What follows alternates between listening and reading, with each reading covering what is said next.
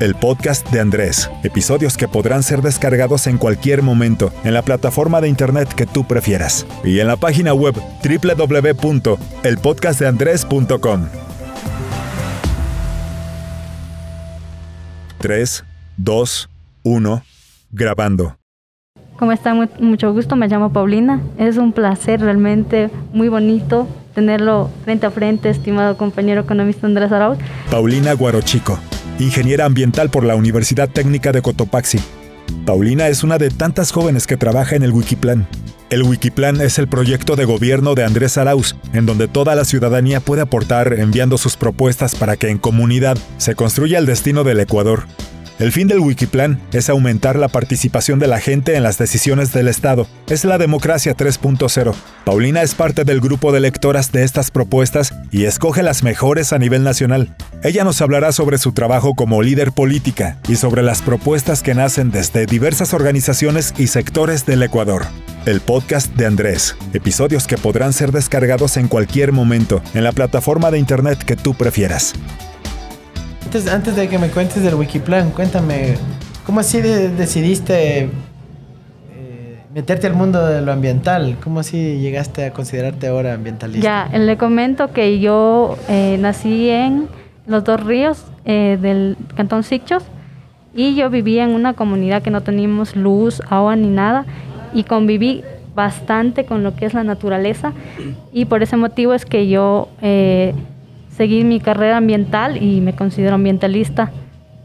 Y pienso que debemos de cuidar los recursos naturales en todo ámbito, no porque para las futuras generaciones hay que dejar eso. ¿Cuándo, ¿cuándo tuviste la oportunidad de enrolarte en la UTC? En la UTC, bueno, como comentaba, vivía yo en Sichos, estudié a distancia en el Colegio Mesoneiro Unidas Pro Año. Después tuve la oportunidad de, fui de hecho una de las primeras en dar la prueba del CENESID alcancé el puntaje necesario. Le, apunté a la primera, ¿no? Ingeniería ambiental y así es como ingresé a la Universidad Técnica de Cotopaxi y me gradué de Ingeniería Ambiental, lo que yo quería. Chévere, eso debe haber sido por ahí, ¿cuándo? ¿2012, 2011? Exactamente, en el 2012, ahí es cuando di la prueba. Ah, era todo físico, ¿no? Ahora los jóvenes tienen un poco más de facilidad porque todo es digital por internet y ya pueden tener mayor facilidad. También pueden aportar al Wikiplan por internet. Completamente, y todos, jóvenes, profesionales, eh, adultos, todos pueden aportar al Wikiplan. ¿Y ahora qué, qué aspiración tienes en caso de que pues, el Wikiplan se pueda convertir en realidad si se logra la victoria electoral? Bueno, yo estoy segura de que se está tomando en cuenta todas y cada una de las propuestas que están mandando a nivel nacional y entonces se pondrá ya en ejecución y se ayudará a toda la población y nos involucramos nosotros los jóvenes y, todos a nivel general. Seremos los beneficiarios directos. ¿Tú crees que los aportes vienen predominantemente desde la juventud? Eh, podríamos hablar de que se está hablando de un 60% sí. Y el 40% también están apoyando, eh, enviando las propuestas de las otras personas.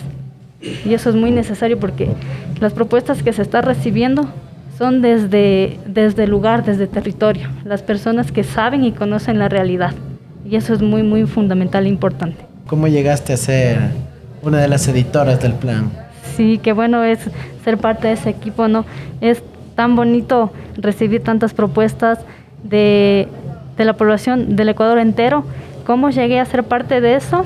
Es que yo soy correísta, mi familia es correísta y somos correístas porque mi cantón Sichos particularmente cambió totalmente.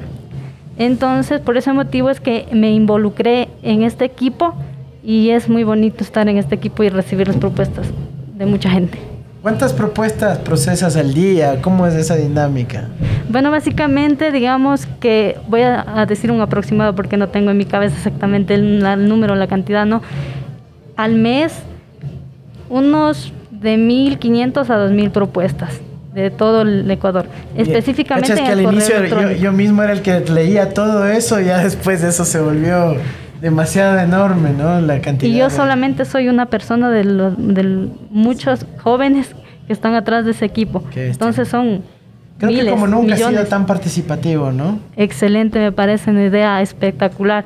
Es casi como un sueño eh, de que la gente de diversos lugares del Ecuador tengan la oportunidad de dar su propuesta directa y que aporten al plan de gobierno.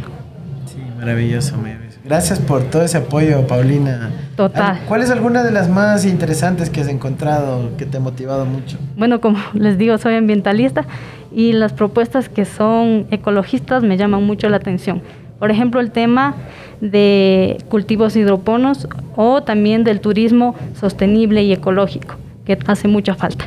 A pesar de todas las enormes dificultades, de la problemática que estamos viviendo como país a partir de la pandemia, de la falta de acceso a la conectividad, estamos acercándonos cada vez más a la democracia 3.0.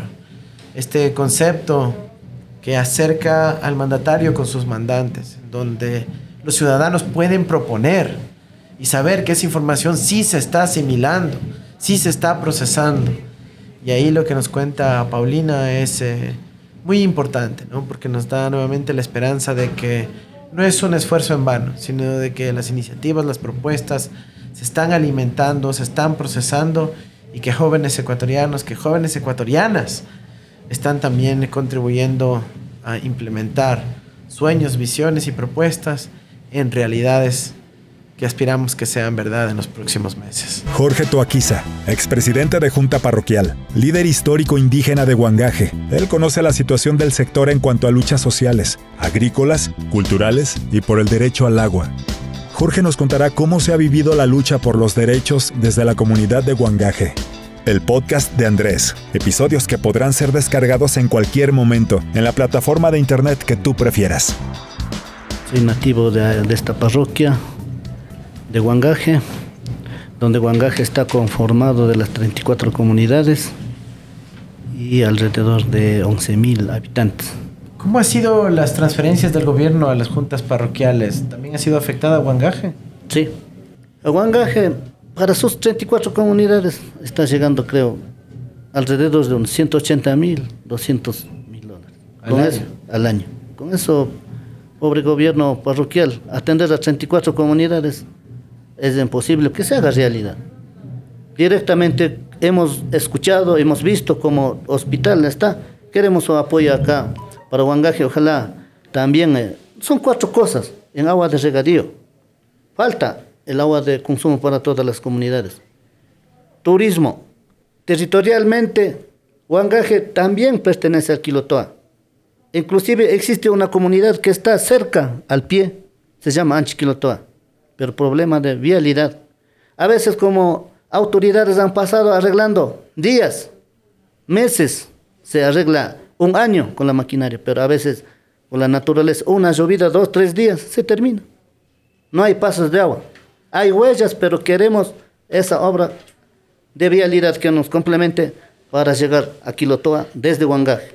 Jorge, ¿cómo, cómo ha sido la relación entre eh, las comunidades de Huangaje, su población y el sur de Quito? ¿Cómo es esa dinámica de migración? Son migrantes temporales. A veces por falta de agua, de regadío, solamente cuando llueve hace verde Huangaje. Entonces tienen que migrar. Nuestros migrantes están en sur de Quito. Nuestros migrantes están en La Tacunga, en San Felipe, realizando bloques. Nuestros compañeros igual están en el mercado mayorista de Ambato, así en las grandes provincias. No es eh, productivo como en, otros, en otras provincias. Sembramos un quintal para cosechar tres, cuatro quintales. No es productivo. No es que no hay agua, sino que necesitamos apoyo desde el gobierno central directamente. Aguas tenemos abajo de las quebradas. Entonces, para subir, nos ha dicho las autoridades de, eh, de turno que necesita alto monto de, de presupuesto. Entonces, por lo tanto, ya hasta ahorita en ninguna comunidad no tenemos regadío. Por eso estamos, Huangaje, nuestros compañeros migrando en las grandes ciudades. ¿Cuál es la mejor tecnología para eso? ¿Han estudiado? Sí, necesitamos eh, que la, eh, la luz se ingrese a las quebradas y desde ahí puedan bombear a una de las lomas más grandes para poder que el agua suba mediante eh, bombas. Entonces ahí nosotros lograríamos arreglar en nuestros eh, terrenos. Ese apoyo queremos, señor economista. Bien, bien, bien. Vamos a declarar al riego en emergencia nacional y eh, definitivamente Cotopaxi, Huangaje estará ahí dentro de nuestras prioridades. Es un territorio que necesita este tipo de soluciones productivas. ¿Acaso que pide regalos, sino un proyecto productivo que permita mejorar justamente el rendimiento de las distintas cosechas y de los cultivos del pueblo de Huangaje? Viviana Umajinga estudiaba psicología en la ciudad de Quito y tuvo que dejar sus estudios debido a una anulación de su beca y estipendio. Ella es madre de un hijo de cuatro años y debido a la falta de acceso de Internet, su hijo también se ha visto en la situación de dejar de estudiar. Desde la comunidad de Zumbawa, Viviana tiene una participación política activa por los derechos de las mujeres y los jóvenes. El podcast de Andrés, episodios que podrán ser descargados en cualquier momento en la plataforma de Internet que tú prefieras. Soy de la parroquia Zumbagua, mi nombre es Viviana Sofía Umajinga Pastú. Vengo de una familia correísta. Alisha Mushka Kachun, Ñukan Ñukanchi Kuyashka, Apu, Hatun Apu, Shunkumanta, Sumagna Paita Karani, Andrés Arauz. Pues yo estudiaba en la universidad, no puedo decir el nombre, pues desde que se posesionó el, el presidente Lenin Moreno, nos apoyó por un cierto tiempo y después no, no, no, no le ayudó económicamente a la universidad donde yo estudiaba, ya que en la universidad me costeaban lo que es alimentación, vivencia y el pasaje de la universidad al hogar donde nos daba la vivencia. Desde que nos quitaron los fondos, entonces nos despidieron algunos, especialmente a muchos de los indígenas, que fuimos perjudicados por el presidente actual que tenemos. Esperamos y aspiramos que usted, si llega, llegará a ser nuestro futuro presidente, no se olvide de los indígenas y no nos discrimine, porque nosotros en la universidad donde nosotros estudiábamos nos obligaron a quitar el sombrero, nos obligaron a vestir con el traje mestizo, en la que teníamos que ponernos porque la educación nos va a sacar de la ignorancia a muchos de los indígenas, que somos discriminados, prohibidos en muchas cosas. ¿Cuál ha sido la parte más difícil de, no contar con conectividad, este, el abandono total de, de, los estudios por parte de los niños. Pues ahora con la educación que mi hijo tiene es muy difícil, es muy complicado. Puedo comprobarlo en mi hijo y en, todo, en muchos de los niños, ya que como usted tiene conocimiento y debe saber que en las comunidades indígenas la mayor parte de las madres y de los padres de familia son analfabetos, no saben leer ni escribir en la que no pueden ayudar a sus hijos a elaborar la tarea. Muchos de, muchos de los padres de familia para que sus hijos puedan superar, puedan ser mejores que los padres, han vendido sus animalitos, han tenido que sembrar, han tenido que trabajar día, día y noche para poder comprar un celular táctil en la que puedan ellos recibir clases. De la misma manera no tienen fondos económicos como Huangaje es una de, es una de las parroquias muy vulnerables es una de las parroquias más pobres que existe, de, las 34 comunidades que por la cual algunos de los niños, como es decir, han prohibido el derecho a la educación. Muchos de los niños han abandonado el estudio y han migrado a trabajar. Debe tomar mucho en cuenta esto en las comunidades indígenas, lo que estamos sufriendo. No tenemos internet, es muy difícil poder estudiar. ¿De dónde vamos a sacar internet si ni siquiera señal del celular tenemos? Algunos de los docentes indígenas quienes habitan en la parroquia de Zumbau han salido a las diferentes comunidades a ayudar a dar clases a muchos de los niños.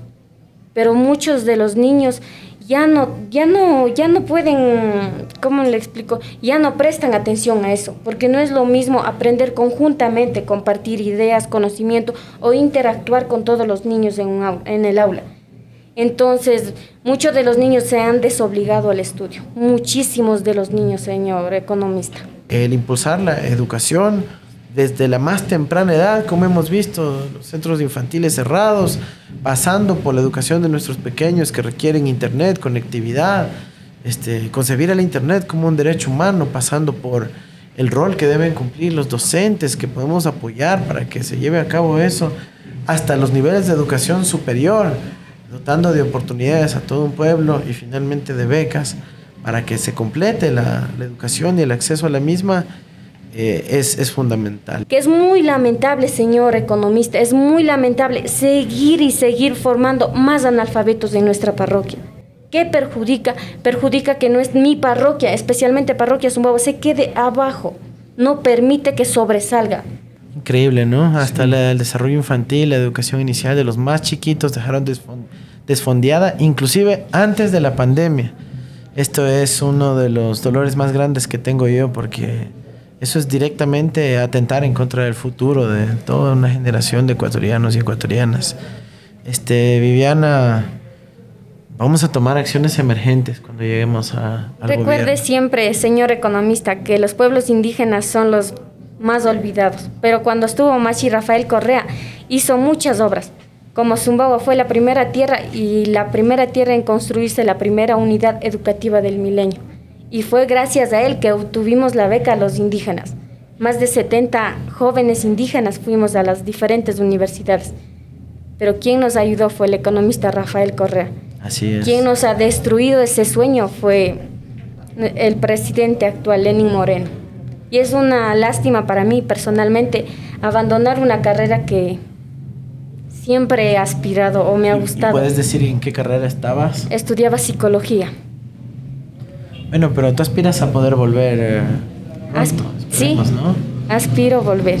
Sí, claro que sí, eso tiene que ser así. Hay que complementar el estudio, ser profesional y aportar también hacia el futuro de tu familia, de tu comunidad, de tu hijo.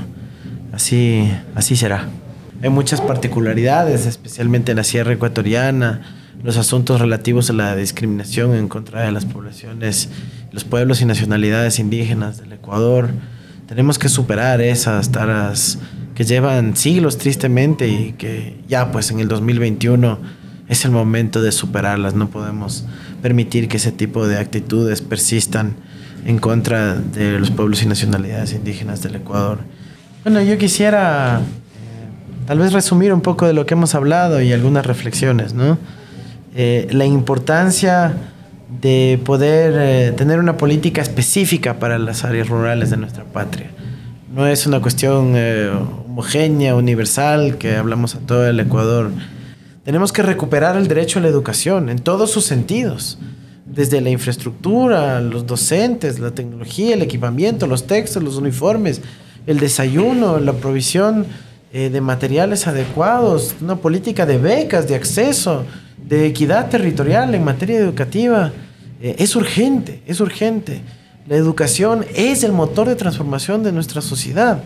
Y eso lo sabemos los padres de familia, eso lo sabemos las comunidades, eso lo sabemos los políticos que realmente creemos en el país. Sí, aquí es una tierra de lucha, una, tierra de compromiso, de permanente superación y de buscar lo mejor para su pueblo, ¿no? Buscar esas aspiraciones totalmente legítimas en materia de educación, de conectividad, de, de salud, de deporte, de cultura y en este caso también de riego, que creo que puede transformar mucho la dinámica de Wangaje.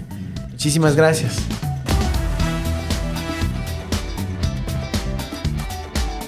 El podcast de Andrés. Episodios que podrán ser descargados en cualquier momento en la plataforma de internet que tú prefieras y en la página web www.elpodcastdeandres.com.